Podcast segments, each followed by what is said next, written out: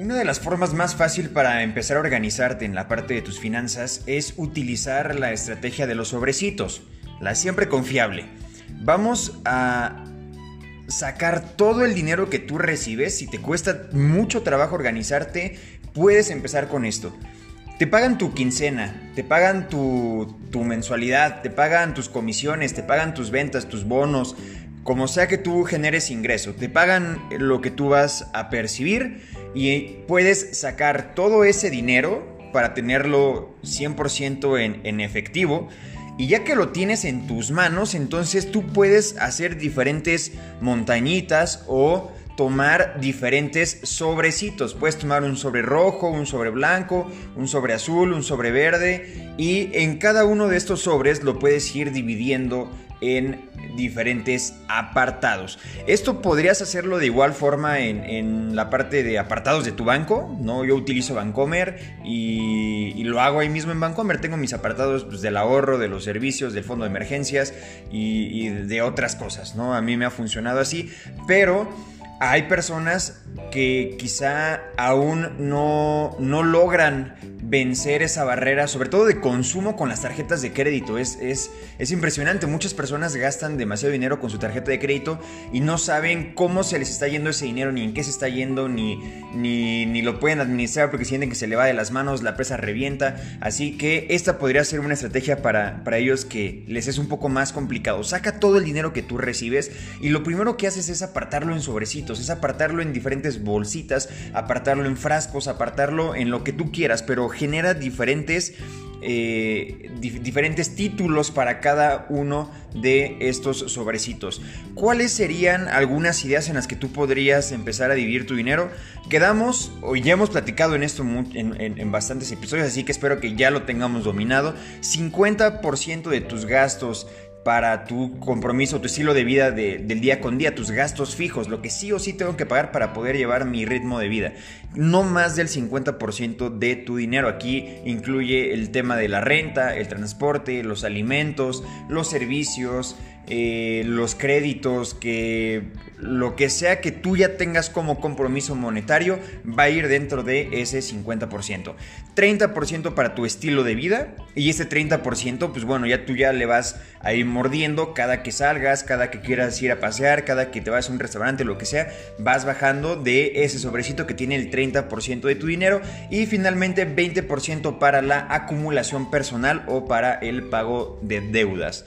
Entonces, esta es la forma sencilla de poder dividir tu pastel en tres simples rebanadas. 50% para tus gastos fijos. Ya si quieres hacer otras subdivisiones, como podría ser ah, de, mis, de, de mis gastos fijos, de lo que ocupo para mi vida día con día, tanto va a ser para eh, el transporte, tanto para la comida, tanto para mi familia, tanto para la escuela, para la maestría, para eh, lo que tú quieras y de tus gastos personales, de tus gustos personales ya lo vas a separar también. Ok, de aquí tanto voy a ahorrar para un, un, un plan a mediano plazo, llámese algún viaje, algún gusto personal que te quieras tú regalar a ti mismo, que le quieras dar a tu familia, alguna donación, eh, inversiones en ti mismo, en desarrollo personal, en crecimiento, en, sembrar y seguir cultivando esa, esa pasión y esa vocación que cada uno de nosotros tenemos.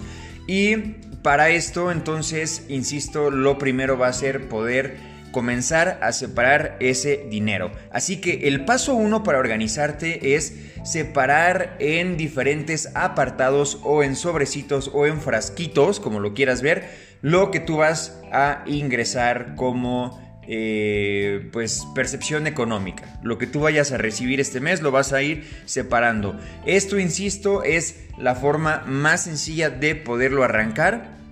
Ahora, eh, esto va de la mano de poder hacer el tema del presupuesto. Sabemos que el guardar tu dinero podría parecer, insisto, algo pasado ya de moda, algo viejo, pero es muy eficaz y es bien sencillo hacerlo. Así que el paso número uno es hacer este presupuesto. Anota bien tus ingresos, anota tus gastos. No olvides anotar tus gastos básicos como lo sería la luz, internet. Hoy en día internet, pues uno de los gastos esenciales, el súper, el transporte, los hijos, la familia, etc. La forma fácil de hacer un presupuesto, también otro día un videito de esto, es dividir tu pastel en tres rebanadas. La regla del 50, 30, 20, 50% gastos fijos fijos, 30% tu estilo de vida y 20% para la acumulación o para el pago de deudas.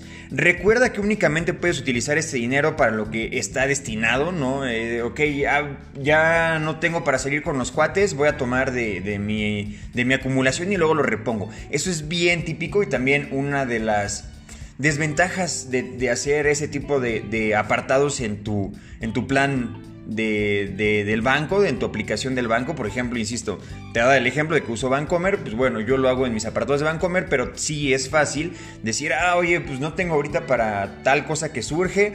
Voy a tomar de este otro sobrecito que yo sé que está destinado pues, para los impuestos o para X o Y y lo tomo al revés. Ahí es algo que, que he aprendido a identificar y que estoy trabajando también para mejorarlo. Pero no lo hagas porque es bien fácil que cuando tienes el dinero ahí lo tomes para eh, y destinarlo a alguna otra eh, opción. ¿Va? Entonces, error, ojo con esto, porque es sencillo tomarlo. Otro punto importante también, ármate por lo menos un mes de colchón de tus gastos fijos. Esto podría ser un sobre bien aparte que se llame fondo de emergencia, en donde por lo menos tienes un mes. Lo ideal sería que pudieras tener tres meses de tus gastos, pero si no tienes los tres meses, que por lo menos tengas un mes para poder tener oxígeno en caso de que el barco se pare a la mitad del mar o se voltee o lo que sea, tú tienes tu tanque de oxígeno para poder respirar sin verte en esas preocupaciones. Y también si se te acaba el dinero y no puedes disponer de más, piensa muy bien antes de gastar. Esto, para esto te va a ayudar muchísimo el, separarlo en apartados para que tú puedas ver, eh, o sea, tengas esa imagen visual de cuánto te queda en cada apartado. No es lo mismo tener todo tu dinero junto y revuelto y mezclado y sales con los cuates y tienes ahí lo de la renta, pero se te hace fácil ver ahí el monto y dices, ah, bueno, sí, lo tomo, luego, lo recupero.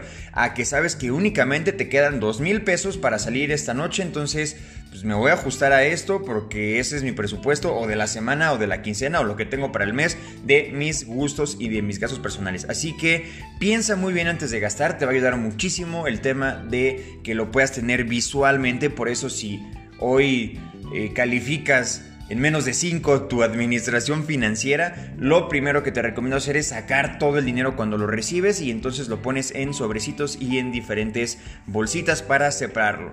Ahora, si eres un emprendedor, ten cuentas separadas para tu negocio y para tus gastos personales.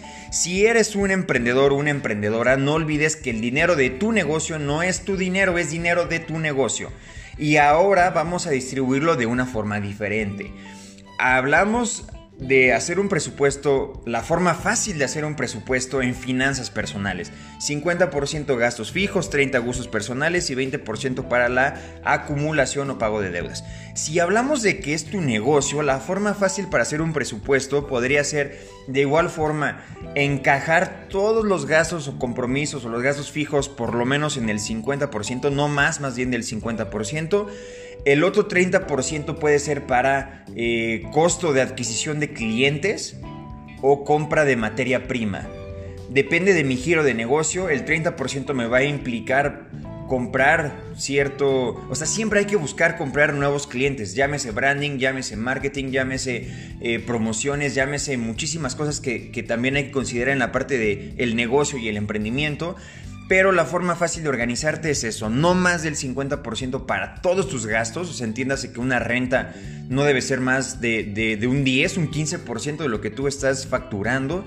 Eh, de ahí llévate todos los demás pagos de tus servicios, tu nómina, tus eh, pues todo lo que se contrata para poder arrancar e iniciar la parte de tu negocio, tus dominios, tu hosting, que si pagas marketing, etcétera, etcétera. El 30% para la materia prima o para el costo de adquisición de clientes si estamos en un negocio digital y el 20% que en finanzas personales es para acumulación o pago de deudas, en el tema de un negocio sería para reinversión.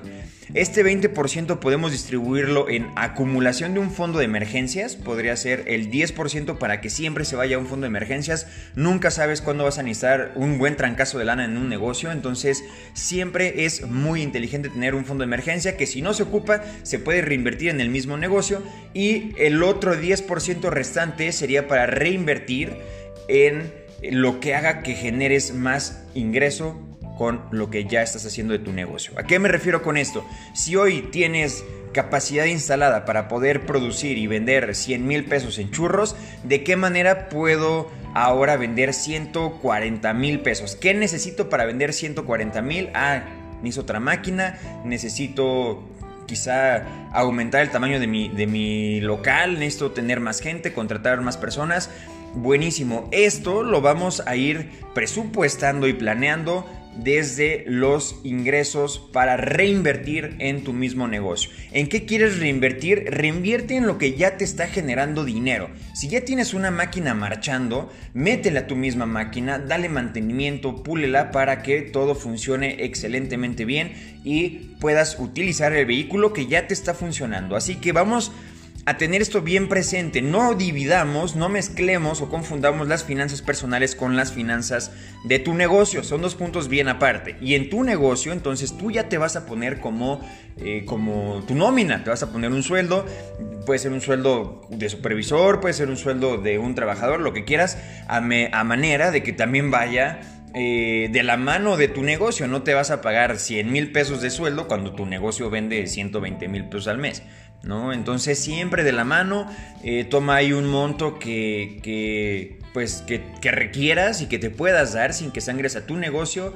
Pero lo primero es eh, aprender a organizarte en el tema de tus gastos para que puedas sobrar un poco y entonces ya te lo vas pagando y eso que tú estás recibiendo ya lo divides en tus ingresos personales, ¿vale? Con tus finanzas personales y a tu presupuesto de gastos personales y de tu vida y de tu estilo de vida y de lo que tú quieras, pero sepáralos, cuentas propias y cuentas del negocio. Y finalmente puedes guardar todos tus recibos, de esta forma si olvidas algún gasto lo podrás corroborar más tarde. También me gusta mucho utilizar siempre débito, débito, débito, débito. Usa el dinero que ya tienes, no usa el dinero ¿Es bueno el crédito? Sí, ya lo hemos dicho también en, el capítulo de los meses sin intereses. Va a funcionar muy bien una tarjeta de crédito cuando necesitas apalancarte del dinero del banco y le puedes sacar jugo a ese dinero. ¿De qué forma puedo comprar algún activo a meses sin intereses para que empiece a producir desde ya y que solito se vaya pagando? Eso está excelente y es muy inteligente. Lo que no es inteligente es no llevar un control de lo que estás gastando con tu crédito y de pronto, oye, ya tengo que pagar 5 y ya junté otros meses y ya tengo que pagar otros más y ya tengo otros compromisos y la bola de nieve va creciendo hasta que revienta y llega un punto en el que muchas personas eh, pues ya es algo insolvente, ¿no? Insolvente por malas decisiones financieras. Así que eh, usar siempre tu cuenta o tu tarjeta de débito hará que utilices el dinero que ya tienes para eh, de esta forma administrarte con lo que ya hay y no tengas que endeudarte con el dinero de alguien más. Que insisto, el dinero prestado es el dinero más caro que hay, sobre todo de los bancos. Así que eh, pues usa siempre lo que ya tienes, evita caer en los pagos infinitos a meses sin intereses. Y pues bueno, aprovechalo cuando sea necesario, sí apaláncate para poder comprar activos con el dinero de alguien más y sacarle jugo mientras se van pagando solos, pero si no siempre usa débito y otra de las grandes ventajas de utilizar débito en todo es que eh, tienes un, un, registro exacto de en dónde lo gastaste y cuánto gastaste. Cuando quiero hacer mis presupuestos o mi, o mi balance eh, financiero a finales de mes, digo, ok, a ver, me meto a mi aplicación, cuánto gasté, cuánto ingresé, pam, pam, pam, me lo da todo ya la, la, misma app y lo voy distribuyendo en otra aplicación de finanzas personales en la que llevo un registro exacto de cuánto gasto, en qué cosa, para que me haga grafiquitas y me haga todo eh, muy visual porque me gusta poderlo ver así y compararlo. Finalmente, tener datos es lo que hará que tomes mejores decisiones. Así que recuerda, por lo menos tienes que ahorrar el 10 10% de tu ingreso, no importa el método que elijas para organizarte con tus gastos, lo importante es que lo hagas bien. Así que tú ya estás ahorrando. ¿Qué método utilizas? ¿Qué te funciona? Eh, platícanos si nos quieres invitar a dar una plática en tu empresa. Estamos buscando empresas para poderles ofrecer este coaching, incluso con seguimiento personalizado. Y pues nada, nos encantaría escuchar de ti, que nos puedas mandar un mensajito. Si tienes alguna duda, nos puedes mandar también un audio. Eh, será un gusto poderte escuchar y te agradezco que hayas prestado atención hasta este punto. Que tengas una excelente tarde.